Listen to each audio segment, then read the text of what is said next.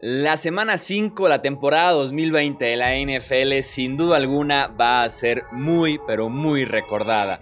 Bienvenidos al episodio de análisis.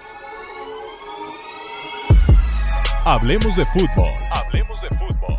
Noticias, análisis, opinión y debate de la NFL con el estilo de Hablemos de fútbol. ¿Qué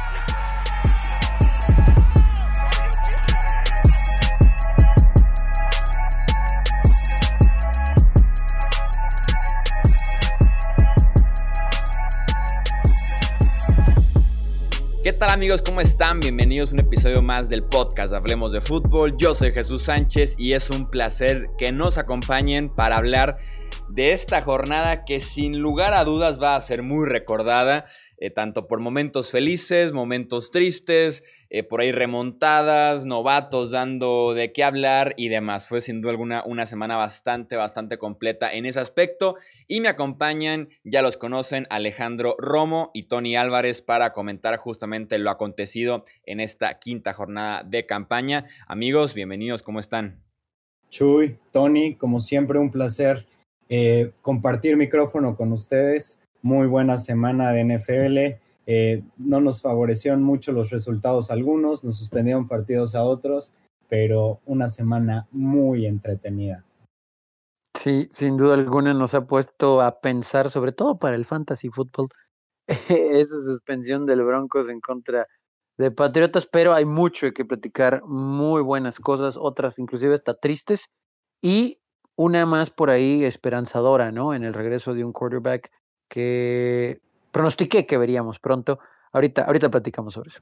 Así es, hay tanto que decir que vamos comentando los partidos. Desde que grabamos la previa y los pronósticos, como dicen el partido entre Broncos y Patriots, se recorrió al domingo de la semana 6. Y estamos grabando esto al terminar el Monday Night Football, así que de momento no se ha jugado el Bills en contra de Titans, el cual decíamos que no se iba a jugar, que teníamos el presentimiento ahí negativo y parece cuando estamos grabando este episodio, que sí tendremos ese partido de Buffalo en contra de Tennessee. Ya será parte de otro episodio para poder comentar los encuentros que sí se llevaron a cabo el domingo y también un lunes por la noche bastante emocionante que vamos iniciando de una vez con eso. El novato contra el veterano resultó ser un partidazo en este Monday Night de la semana 5. Los Saints vencieron 30 a 27 a los Chargers en tiempo extra en un clásico instantáneo cuatro touchdowns de Justin Herbert, mientras que Drew Brees por ahí comandó una remontada en el último cuarto. ¿Cómo ves este partido, Tony? Platicábamos antes de grabar, derrota de los Chargers, pero bastante ilusión con este grupo y con ese coreback. Sí, eh, la verdad es que hay mucha mucha tela de donde cortar en el análisis solamente de Justin Herbert, pensando en el futuro de la organización, pensando en su futuro. Todavía es evidente, hay detallitos que pulir, pero saben que aquí también quiero hacer un análisis profundo de los coaches, porque hay momentos, es increíble, y no, no es por por enaltecernos como comentaristas o como personas que, van a analizar los juegos. Sin embargo, sí hay momentos en los que sabes qué va a pasar. Y yo no sé, algo, obviamente son los coaches por algún motivo y nosotros estamos de este lado. Pero sabes qué va a suceder y, y, sabes que no va a funcionar o que va a generar problemas y de todos modos no hay forma en que, en este caso, el staff de coaches de los Chargers decide bien para detenerlos no le estoy quitando nada de crédito a Nueva Orleans, inclusive les decía ahorita antes de, empezar a grabar este episodio y también platicando con otros amigos, em, e, este tenía etiqueta de otro regreso, ¿no? En contra de los Chargers, como el que pensé en contra de Tampa Bay y este en contra de Nueva Orleans, a pesar de ir ganando por 17 puntos en algún momento. Entonces, hay detalles donde tienes que cerrar los juegos, donde tienes que matar al rival y no puedes dejarle a Drew Brees aún con receptores a lo mejor diezmados, eh, no, puedes darle oportunidades a Drew Brees y compañía. Hay momentos en los que no le ayudan al novato Herbert. Sabemos que Buluaga y Turner están lesionados, lesionados, perdón, pero la línea ofensiva no le ayuda. Y ahí es donde lo comprometes más todavía. Claro que tiene piernas, ¿no? Ya nos dimos cuenta para hacer jugadas, extenderlas y, poder conseguir él también que, que se muevan las cadenas pero le tienes que ayudar de otra forma, le tienes que ayudar bloqueando, le tienes que ayudar con un, creo, más sencillo libro de jugadas en donde no tenga que salir corriendo desesperado y ya después que se rompe la misma, la bolsa y la jugada, eh, pueda encontrar a alguien profundo, ¿no? Tienes que ayudarle ahí. Entonces, e, eso, eso es de cocheo, de cocheo para ayudarle al novato y no se ha visto. Y del otro lado de la pelota, también Gus Bradley, híjole, ciertas situaciones en las que se le genera un campo muy abierto, por ejemplo, el touchdown de Taysom Hill, ya sabes que va a venir esa jugada, ya lo sabes y no pones a nadie espiando. En ocasiones la defensa de zona no es la correcta. Y también hubo desatención en la secundaria, que también lo vimos con Nueva Orleans. Que eso me lleva a otro punto. No es la mejor secundaria de la de los Saints. Entonces, en primera oportunidad, ¿por qué correr por el centro cuando puedes tal vez con un pase al flat, con algo al Tyrion que fue muy poco utilizado a pesar del touchdown de Hunter Henry?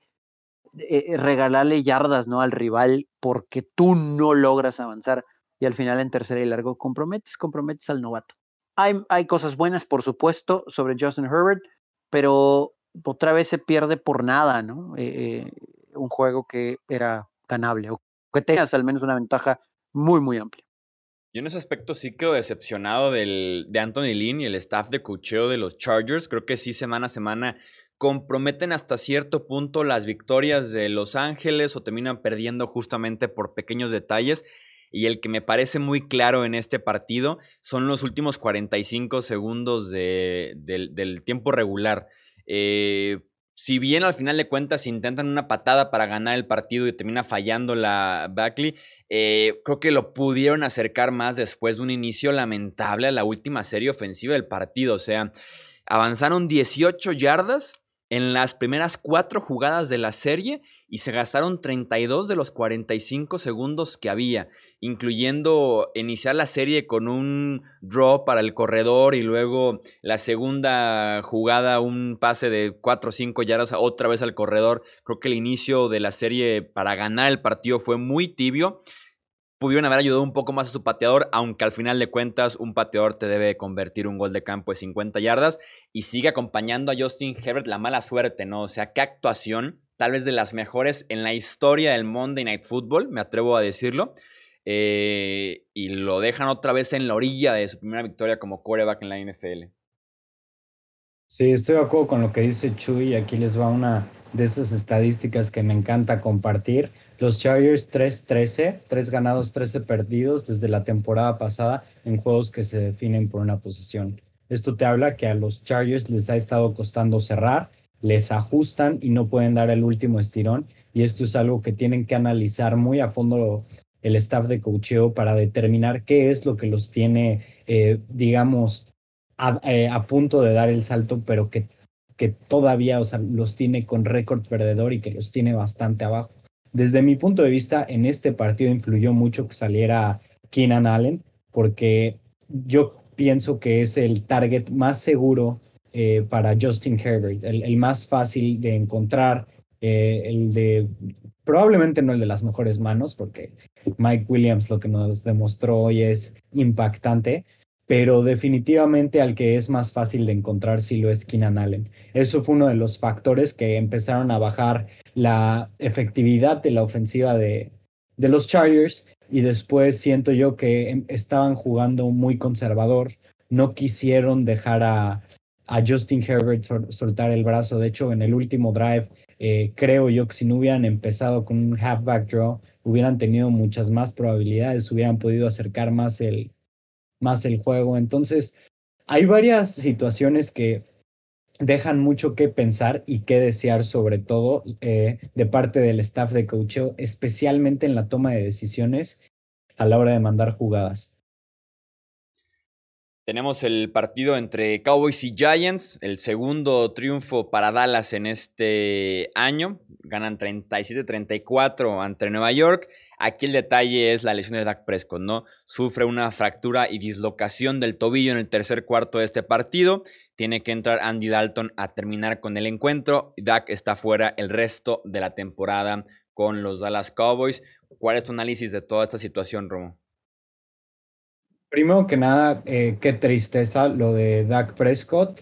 Eh, como muchos de los que nos escuchan ya lo saben, no soy muy fan de él, sin embargo, es extremadamente triste ver lo que le pasó, de verdad, una desgracia, una pena.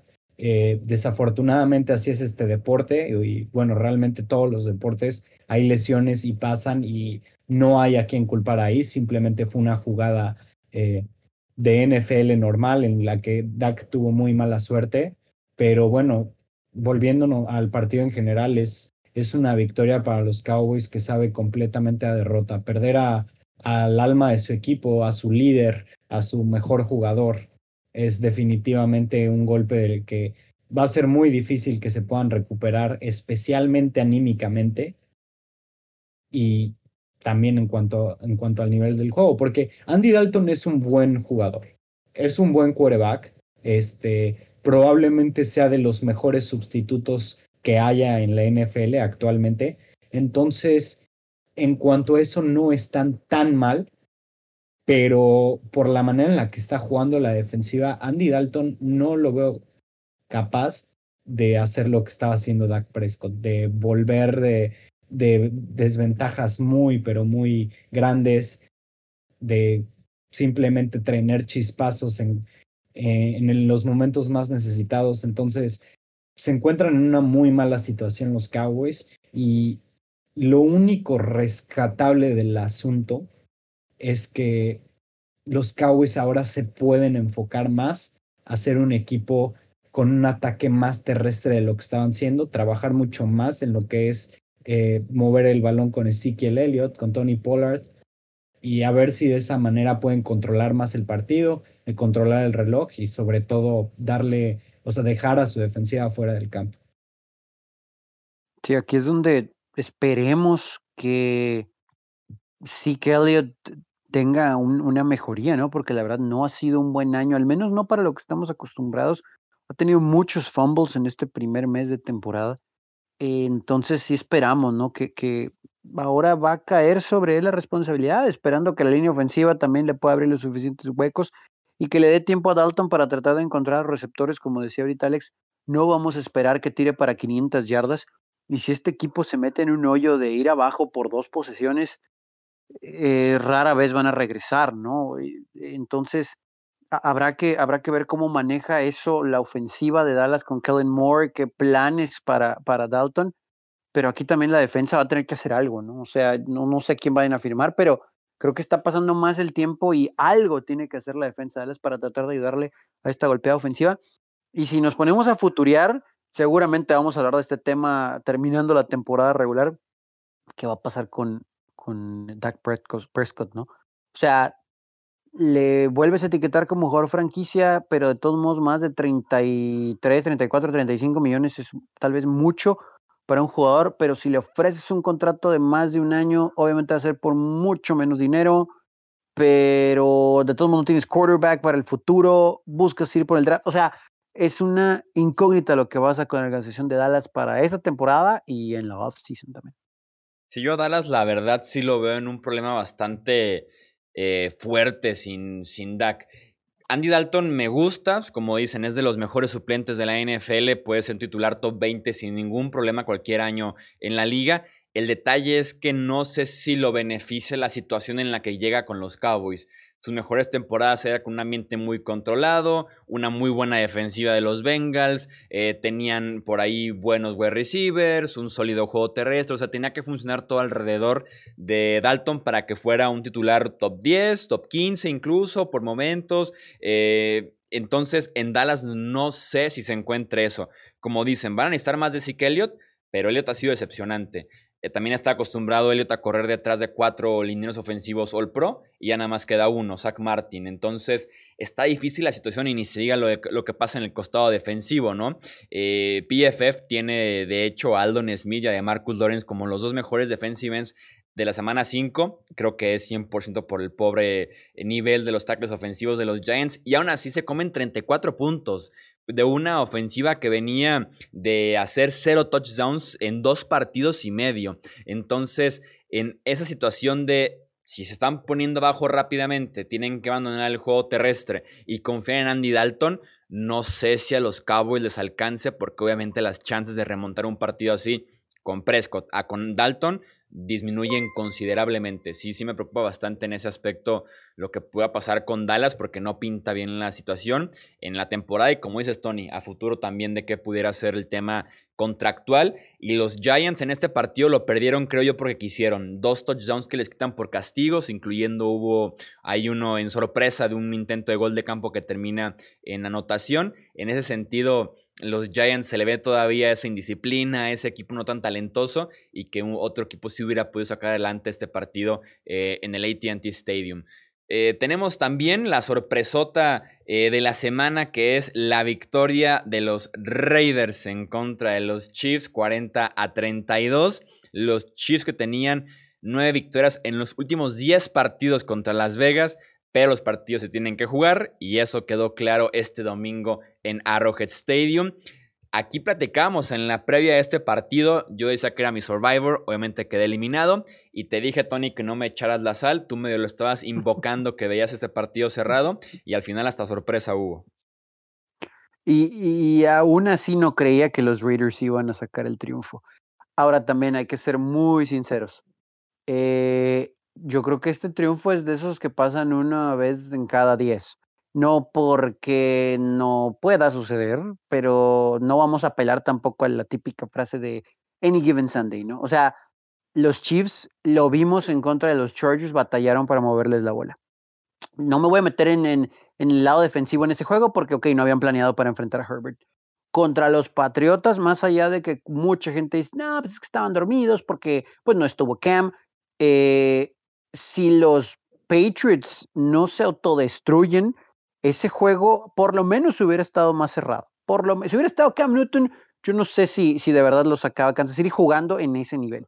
Y ahora con una ofensiva explosiva, al menos en el juego del domingo, con un rock sano que por fin podemos decir eso y que produjo. Eh, y Derek Carr pues ha tenido una buena temporada, aunque hubo momentos ¿no? en los primeros juegos en los que nos quedaba de ver, y pero jugó bastante bien. O sea, también hay que verlo así. No cada enfrentamiento entre los Chiefs les vas a meter 40 puntos. Y evidentemente para ganar la Kansas City tienes que meter esa cantidad, ¿no? Entonces, es una muy buena victoria de John Gruden y su grupo.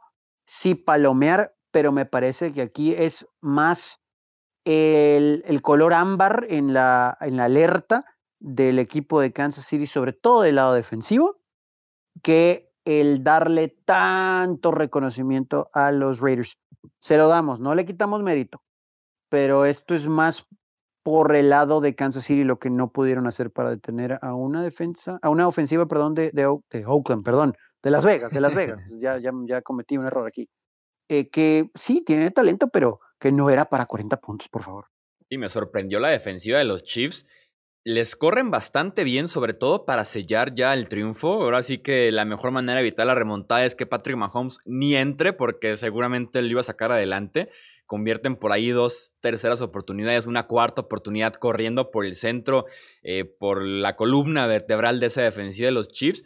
Eso fue en el último cuarto, pero el primero al tercero fue rutas verticales y a quemar a la secundaria de Kansas City. Entonces deberían, creo yo, sí preocuparse porque que te quemen de dos maneras diferentes en el mismo partido. Sabíamos ya que eran débiles por tierra. La secundaria era de lo más rescatable que tenía este equipo en ese costado del balón. Entonces sí llega a preocupar un poco, a replantear la situación que pasó eh, en este partido. Además de que la ofensiva, creo yo, también tiene que analizarlo porque hay una secuencia bastante interesante en el que los Chiefs estaban hasta dominando el partido, iban ganando 21-10. Justo antes de irse al medio tiempo, Mahomes estaba encontrando a Travis Kelsey, a Tariq Hill, estaban jugando muy bien.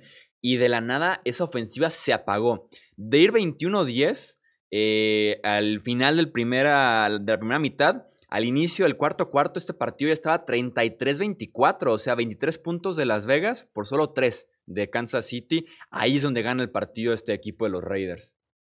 Sí, estoy de acuerdo con lo que dices. Eh, por alguna razón, Mahomes y la ofensiva no pudieron encontrar ritmo a esas alturas y les costó bastante porque los Raiders sabían que tenían que ir y ponerle 40 puntos a Kansas City para poder tener la posibilidad de ganar, porque de otra manera, si tienes el partido cerca, Patrick Mahomes te lo va a sacar. O sea, si vas perdiendo contra Mahomes, eh, digo, si vas ganando contra Mahomes por 10 minutos y quedan 5 minutos, es muy probable que te saque el partido. De hecho, eh, entrando, a, entrando a la semana pasada, eh, Mahomes en juegos que iba perdiendo por 10 puntos o más estaba 6 ganados, 0 perdidos.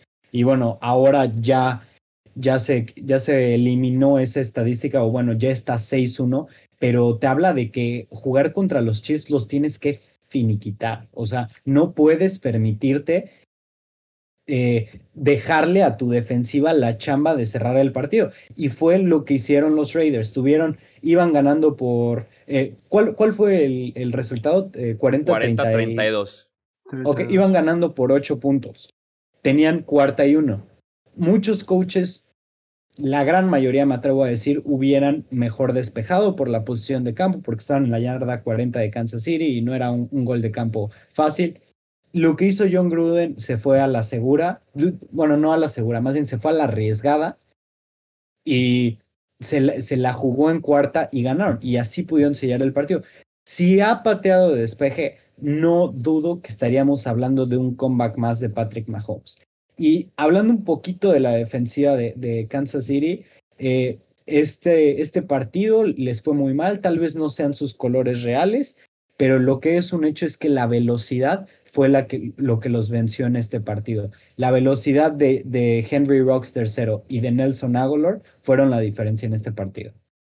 Sí, los Raiders que eh, en la pretemporada pintaban bien, yo los tenía por ahí peleando en playoffs, pero está muy bravo su calendario. Vamos viendo si se pueden mantener porque ya le ganaron a los Saints, a los Chiefs. Ahora vamos viendo de qué están hechos los Raiders ya para el cierre de temporada, para la segunda parte de la campaña. Veremos si les alcanza por ahí a, pelear por postemporada.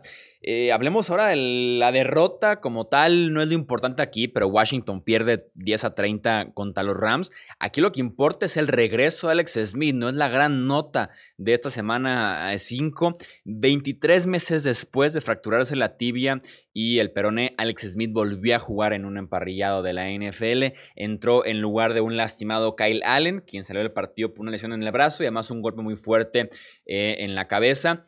Dos años casi pasaron para que volviera Alex Smith. Eh, simplemente impresionante, increíble, parecía hasta imposible que regresara a un emparrillado Smith y lo logró este, este domingo, Tony. Sí, eh, muy emotivo también con su señor esposa y sus hijos ahí en las gradas del estadio. Y, digo, no, no esperábamos que tirara para 300 yardas, sobre todo por la situación de juego y la defensa de los Rams que está jugando muy, muy bien pero yo, sí veía esta situación, tal vez no como se desenvolvió, eh, pero no confiaba en Dwayne Haskins. Y Kyle Allen, digo, ya lo rectificó, perdón, ya lo mm, ratificó eh, Ron Rivera como su quarterback titular, no si está sano, pero el hecho de tener ahí a, un veterano como Alex Smith, que entre, que te pueda manejar ciertas situaciones, en un juego prácticamente imposible, eh, pues era no arriesgar la pelota, ¿no? Tratar de tener cierta estabilidad en la posición. Y, bueno, eso fue dentro de las medidas de las posibilidades, insisto, en contra de, esta defensa de Rams, pues lo que se vio. Así que la verdad muy contento de ver a Alex Smith ahí de regreso en los emparrillados. Y creo yo que Rivera hizo eh, la decisión correcta en al menos decirle eso a los medios, porque no puedes hacer cambio de quarterback titular de, eh, en semanas consecutivas, especialmente con lo poco que se vio de Kyle Allen. Y realmente eh, estoy muy feliz por lo de Alex Smith y de verdad qué, qué buena historia que después de 17 cirugías, de casi perder la pierna, de una infección que lo pudo haber matado, qué bueno que después de todo eso pudo, pudo volver al campo, pero realmente no vimos nada eh, digamos, positivo en cuanto a su juego. Entonces, entiendo que lleve dos años fuera, fuera del campo y por lo mismo no se le puede dar el trabajo de titular inmediatamente. Entonces, Ron Rivera hizo la decisión correcta ahí, tiene que irse con Kyle Allen y creo yo que Dwayne Haskins debe de ser el sustituto al momento. Sí, muchos cuando recién publicamos ahí en el Twitter, Facebook e Instagram de Hablemos de Fútbol, de que volvió Alex Smith, acaba de entrar al campo, muchos preguntaron cómo le fue. La realidad es que le fue fatal, o sea, no fue para nada un buen partido para Smith.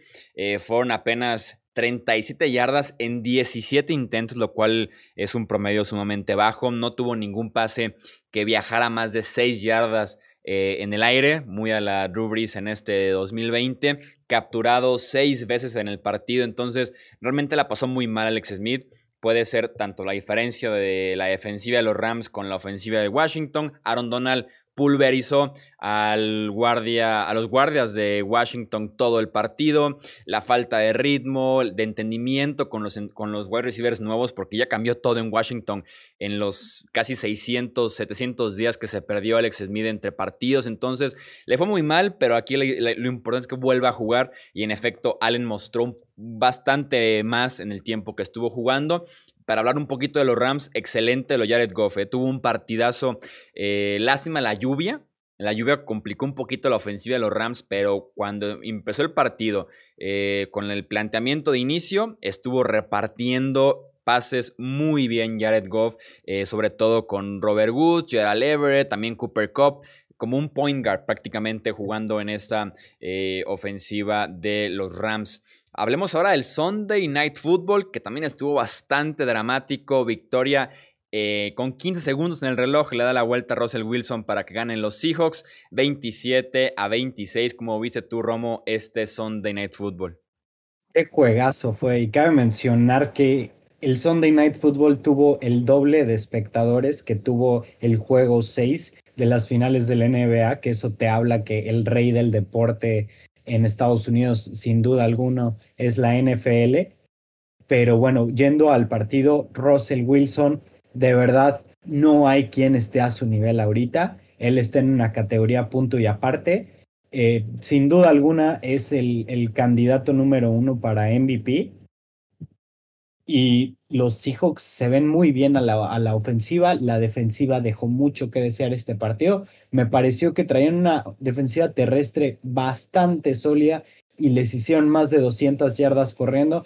Pero lo más importante de todo es que en la jugada más importante del partido, que necesitaban detener al corredor a una yarda, eh, detener al corredor antes de ganar una yarda, lo hizo esa defensiva. Entonces, todo lo que, todo lo que permitieron en el partido se borró por tener esa última jugada tan clave.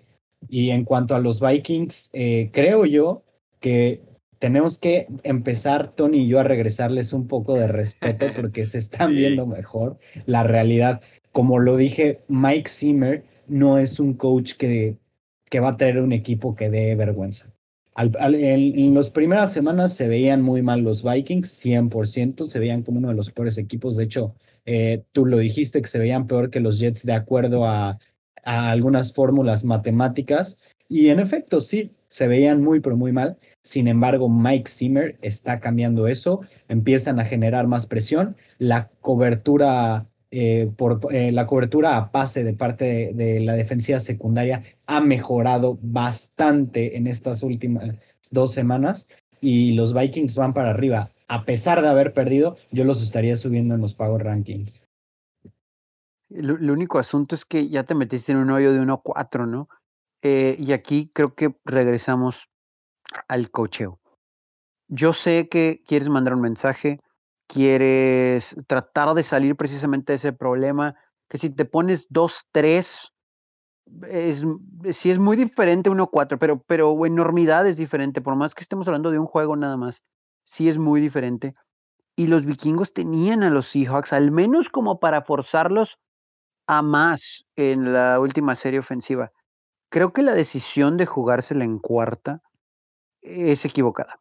Creo que ahí Zimmer se equivoca. Yo, yo creo que tenían que ir por el gol de campo para, si bien mantener el juego de una posesión, pues tienes más oportunidades, ¿no? De, de, de obligar a Russell Wilson, aún haciendo un touchdown, pues en una jugada todo puede pasar para tratar de, de, evitar una conversión de dos puntos.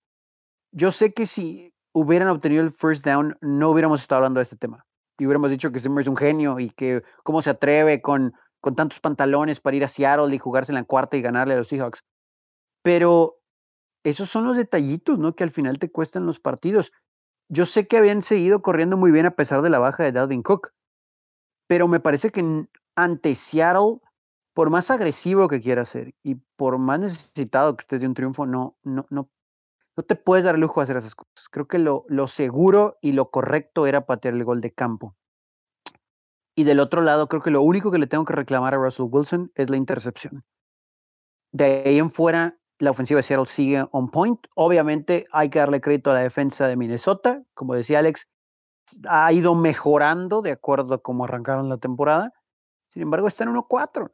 Y, y, para complementar, otra vez me hace elevar la ceja la, defensa de Seahawks, pero es más fácil corregir ganando. Y bueno, cuando te hacen la chamba para darle una oportunidad a tu ofensiva de ganar el partido, pues al igual y no hay tanto que reclamarle, ¿no? Sí, estuvo feísima esa intercepción, nada, nada, nada que hacer el pase ahí con Russell Wilson. Yo sí me lo hubiera jugado, aún, aún viendo el resultado me pareció que fue la estrategia correcta, porque aún sin conseguirla dejaste a Seattle en la yarda 6, o sea, lo separaban 94 yardas de ganar este partido. Es un mundo, tu defensiva venía jugando decente, estaba cubriendo muy bien en la parte de atrás, estoy de acuerdo en eso. Y aquí es como el mismo caso con los eh, Raiders y los Chiefs, ¿no? Que mencionábamos que la mejor manera de que no te remonte Patrick Mahomes es que ni siquiera toque el balón y te la juegas en esa cuarta y una, a pesar de que también estás ganando por ocho puntos. Aquí a lo mismo, era eh, ocho puntos de diferencia y patearle a Russell Wilson, o ni siquiera que entrara Wilson, que está en versión MVP, que está endemoniado este año. Yo también me lo hubiera jugado. Eh, creo que fue una buena decisión, mal ejecutada por parte de Alexander Mattison. Había por ahí un carril completamente libre para conseguir el primero y gol y hasta conseguir el touchdown si quería. Eh, se equivoca de carril, se va hacia el centro en lugar de abrir un poquito la formación. Eh, en ese aspecto, insisto, me parece a mí la decisión correcta. El de una vez mata a un equipo como Seattle y estuviste aún así cerca. Seattle convierte un cuarta y diez y un cuarta y gol para ganarte este partido. Mis respetos para Minnesota, que la verdad está jugando bien, lleva dos semanas ya muy buenas, pero como dicen, eh, puede, estar ahorita los Vikings gustando en su estilo de juego, pero el 1-4 es un bache bastante importante y más en una división en la que está Green Bay invicto y en la que los Bears tienen nada más una derrota. Entonces por ahí se puede complicar bastante el pase, aunque seas tú el tercer mejor equipo, puede que no, puede que no alcance en ese norte de la conferencia nacional.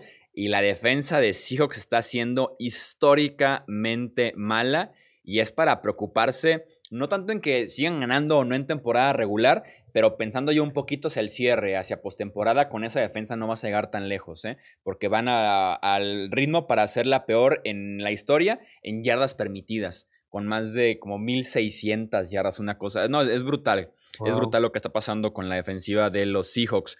Eh, vamos con la ronda rápida de partidos para comentar el resto de la jornada.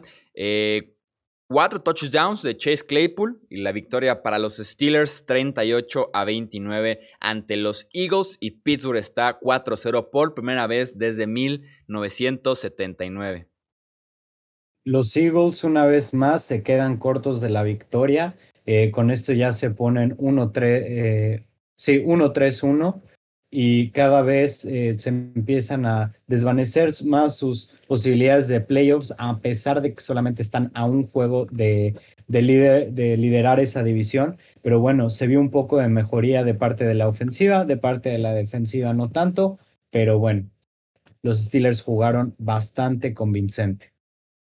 Me queda de ver otra vez Filadelfia, no porque el rival no está a la altura o merecía el triunfo, eh, Claypool, entre comillas, revelación en el juego, pero otra vez Filadelfia vuelve a dejar ahí una oportunidad de acercarse, o de, bueno, de estar de líder en el este, que esa es su ventaja, ¿no? Que está en el este. Eh, inclusive hasta los gigantes, podemos decir, están matemáticamente vivos en esa división. Sí, Carson Wentz sufrió hasta cierto punto con cinco capturas de quarterback, pero también regresó a Filadelfia eh, al partido. Por ahí falló bastante en el plan, en la cómo planeó el partido cubriendo con un linebacker a Chase Claypool en dos de los touchdowns que, que tuvo. Esos errores no se pueden eh, permitir. Y Travis Fulham, que es la nueva estrella en Philly, te dice bastante de qué tan golpeado está ese grupo de wide receivers. Otro año eh, más en Filadelfia. En el primer partido, sin Bill O'Brien como head coach, los Texans vencieron 30 a 14 a los Jaguars. Deshaun Watson lanzó tres pases de touchdown. Muy bien, el primer partido sin Bill O'Brien, al parecer eh, sí era un problema en cuestión de actitud, en cuestión de toxicidad de parte de los Texans. Deshaun Watson se vio feliz, JJ Watt se vio feliz y hasta lo, lo dejó hablar. Y los Jaguars vuelven a mostrar que la primera semana era nada más un espejismo, que sí son uno de los peores equipos de la NFL. Inclusive me atrevo a decir que hasta Houston se tardó en explotar en ese juego, pero también entiendo, ¿no? Que, digo, sin un plan eh, eh, con tu coach anterior, por más malo que haya sido, pues tal vez tardó en arrancar un poquito y es una buena victoria para este equipo de Houston que necesitaba eso. No estamos diciendo que se van a levantar lo suficiente para entrar a playoffs, pero, pero bueno, no, no los teníamos tan malos como 0-4. También ayuda mucho que Houston tiene su primer partido asequible en más de un mes de temporada. Inician contra Kansas City, Baltimore, Pittsburgh y unos Vikings que jugaron bastante bien. Finalmente es un respiro enfrentar a los Jacksonville Jaguars. Como decíamos en la previa, ¿no? El nuevo coach trae nueva actitud, trae positivismo después de que se acabara ya ese reinado del mal con O'Brien. Y además, algo que yo critiqué mucho en redes sociales era que Brandon Cooks Entiendo que no es de la misma calidad ni cerca de Andre Hopkins, pero estaba traído para, fue llamado para cubrir un poquito esa producción, para ser el número uno, para empezar a, a producir un poquito y tenía partidos de cero recepciones y en este partido finalmente explota con su touchdown, más de 100 yardas. Era momento de involucrar sí o sí a Brandon Cooks. Eh, los Browns vencieron 32 a 23 a los Indianapolis Colts con dos pases de touchdown de Baker Mayfield y también dos intercepciones de su defensiva. Los Browns esta semana me hicieron comerme mis palabras. Yo pensé que los iban a aterrizar en lo que era la realidad, pero al parecer hicieron lo contrario y demostraron que sí son un equipo fuerte que sí son un equipo que puede poner los puntos necesarios para ganar contra un rival duro como lo, como son los Colts esta temporada. Y bueno, cabe mencionar que están cuatro ganados, un perdido y aún así están en tercer lugar de su división. Y problemas otra vez para Rivers y compañía mover la bola. O sea, uno de sus touchdowns es un regreso de kickoff y, y tienen que depender mucho del juego terrestre. Todavía no termina de hacer clic ese, ese juego aéreo con Rivers y compañía. Eh, T.Y. Hilton perdido, ¿no? Perdido, perdido. No lo culpo a él al 100%, pero díjole, más vale que encuentren eh, rápido solución a ese problema aéreo de la ofensiva de Indianapolis, porque si no, no van a poder caminar mucho. Sí, de hecho Rivers busca a Hilton en una intercepción que termina siendo un pick six, un pase y una lectura lamentable por parte de Rivers. Su otra intercepción es por el centro del campo, doble cobertura al wide receiver, nada que hacer ahí. Y tiene todavía otro safety, Philip Rivers, en un intentional grounding que le marcan en la zona de anotación, en un pase que creo yo que siente la presión cuando todavía no le estaba llegando tan, tan fuerte. Eh, se hace rápidamente el balón sin pensar en el castigo, creo yo, porque no estaba ni cerca el receptor. Le marcan castigo y tienen que sumar los dos puntos y aparte entregar la bola. Entonces sí está quedando de ver en ese sentido Rivers. Eh, Cleveland gana sin tanto juego por tierra. Lanzó 37 veces el ovoide de Baker Mayfield, que en mi opinión no está jugando tan bien pero está ayudando mucho su línea ofensiva y también recepciones espectaculares por parte de Jarvis Landry y Odell Beckham cada semana, porque Mayfield todavía no es el mismo que vimos como eh, novato hace ya dos temporadas. Los Panthers hundieron todavía más a los Falcons con victoria 23 a 16, Bridgewater dos touchdowns, mientras que Atlanta despidió al head coach Dan Quinn y también a Thomas Dimitrov, el gerente general, después de este inicio de 0-5. Ya quedándonos hablando de coaches, hay que mencionar el excelente trabajo que está haciendo Joe Brady el coordinador ofensivo de los Panthers y la manera en la que ha involucrado a sus tres wide receivers en los partidos. Eh, para quien no los conozcan, Brady era el coordinador de juego aéreo para LSU con Joe Burrow. Y bueno, los Panthers nos están sorprendiendo a todos, están jugando mucho mejor de lo que pensábamos y se empieza a ver que Matt Rule al momento fue la mejor decisión que pudieron haber tomado los Panthers para reconstruir un equipo. Pues hasta ahora sí tenemos que darle crédito a Rule y a Teddy Bridgewater apoyándose en el juego terrestre sin Christian McCaffrey y con receptores rápidos, ágiles, altos. Palomita para Carolina. Sí hay rivales a modo en estas tres victorias. Sin embargo, por algo lograron, ¿no? Es un muy buen plan y excelente ejecución en el encuentro, en cada encuentro. Y no volteen ahora, ¿eh? Pero tienen el mismo récord que Nuevo Orleans. Y tiene marca ganadora de momento 3 y 2. Mucho también respeto a Teddy B, ¿eh? ¿eh? yo fui de los que lo hizo de menos en este proyecto de los Panthers, creyendo más en sus limitaciones que en lo que pudiera aportar como un quarterback muy general, muy de mantener la, ventaja, de depender de su eh, grupo de wide receivers y lo está haciendo bien, o sea, está controlando el... Juegan con mucho tempo, con, con, un muy buen paso la ofensiva de los Panthers. Creo que eso ha sido clave. Aún sin McCaffrey, están ganando los partidos con un Mike Davis inspiradísimo, cubriendo al running back que está lastimado, que pudiera ya volver la próxima semana. Y sí, le están rompiendo entre Curtis Samuel, Robbie Anderson, DJ Moore esto es a base de tempo y Teddy B está repartiendo muy bien eh, el ovoide. Los Dolphins apalearon 43 a 17 a los Niners, partidazo de Ryan Fitzpatrick con tres touchdowns y opacando el regreso de Jimmy G, que inicia el partido pero es mandado a la banca a la mitad. Muy cuestionable lo que hizo Mike Shanahan, digo Kyle Shanahan, disculpen, eh, pero también lo entiendo porque eh, Jimmy G definitivamente no está al 100% y al, al año que entra, al tener la opción de, de cortarlo por una cantidad eh, de dinero muerto baja, puede empezar a darle un poco más de juego a sus, otras alternativas en quarterback para ver si vale la pena seguir pagando el contrato de un quarterback que les ha dejado de ver al momento. Ahora también aquí, yo sí pensé que Miami le iba a poner puntos a San Francisco, pero no pensé que tantos. Es otra semana que se compra Fitzpatrick como titular allá en la Florida, pero si es de preocuparse. Entiendo que hay muchas lesiones, muchas lesiones en San Francisco, pero no pudieron mover la bola, no pudieron detener al rival y la próxima semana no se ve tampoco un juego fácil. Ya analizaremos en la previa, pero San Francisco preocupa y si siguen así, para cuando se recuperen los lesionados que sí van a regresar, tal vez puede ser demasiado tarde en la temporada. Sí, San Francisco está en problemas, como, como dices, Tony. Tiene marca de 2-3 actualmente y viene una seguidilla de partidos tan complicada. Rápidamente es Rams, Patriots, Seahawks, Packers, Saints, Rams y Bills.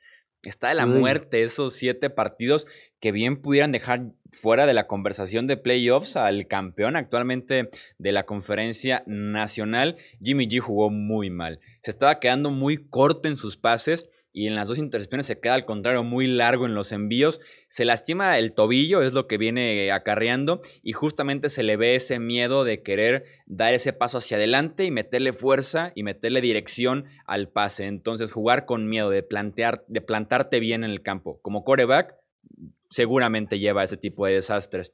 Eh, nos quedan ya nada más dos partidos. Los Cardinals vencieron 30-10 a los Jets con touchdowns terrestres de Kyler Murray, Kenan Drake y también de Chase Edmonds. Eh, los Cardinals les cayó muy bien esta semana, digamos, de descanso o al menos de jugar contra el peor equipo de la NFL para poder reencontrarse, para poder poner a caminar su ofensiva y de parte de los Jets todo mal. Joe Flaco no hizo ningún tipo de diferencia. No es como que se esperaba eso, pero eh, al ver un cambio de aires en el quarterback podríamos ver eh, qué tan mala o qué, o qué tan bueno o qué tan malo podría ser Sam Darnold.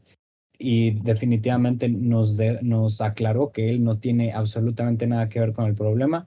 Y ya nada más es cuestión de tiempo para que Adam Gase se, sea el siguiente eh, head coach en ser despedido. Yo le doy una, máximo dos semanas más. Sí, no, no, no, no tiene control de los pocos jugadores buenos, entre comillas, que hay en la organización.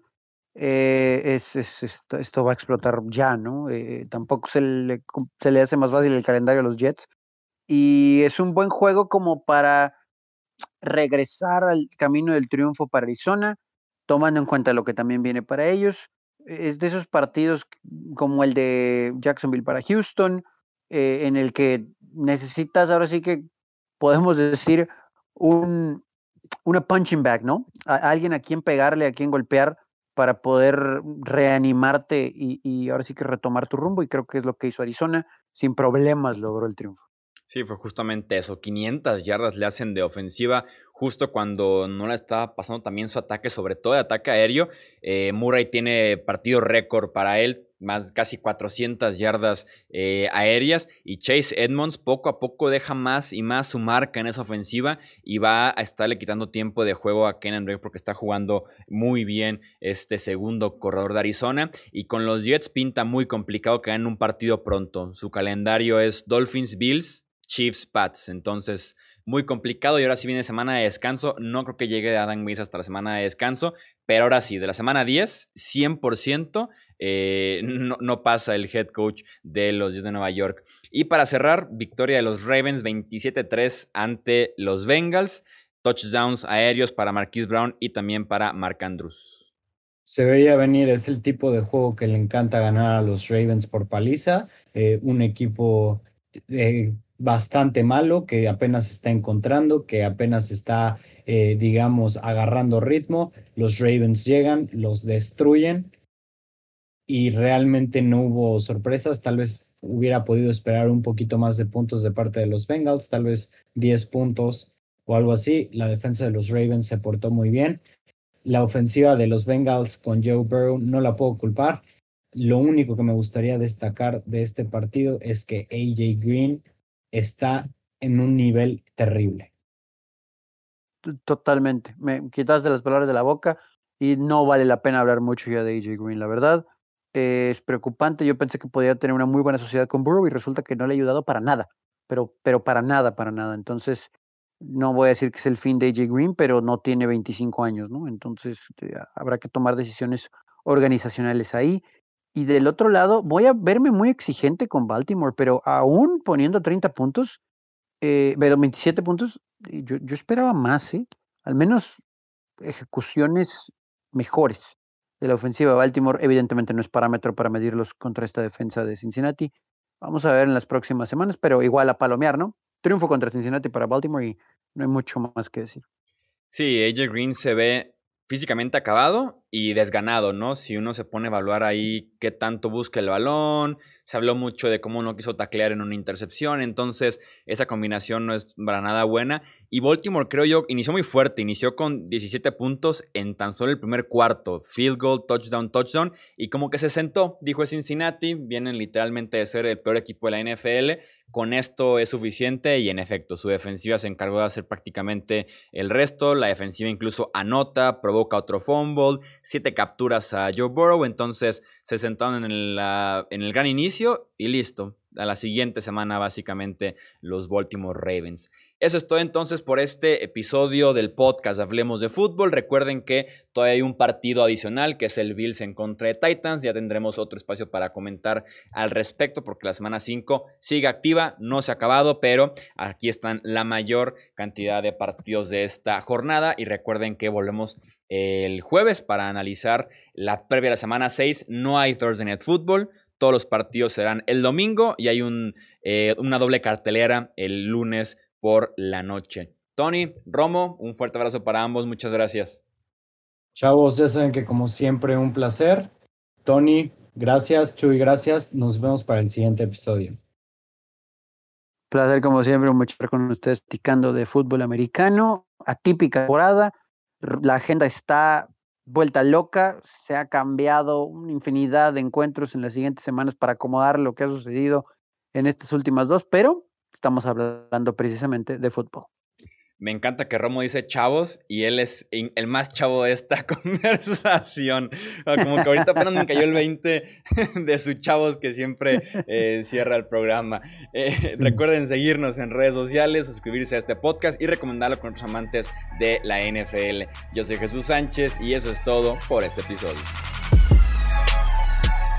Gracias por escuchar el podcast de Hablemos de Fútbol.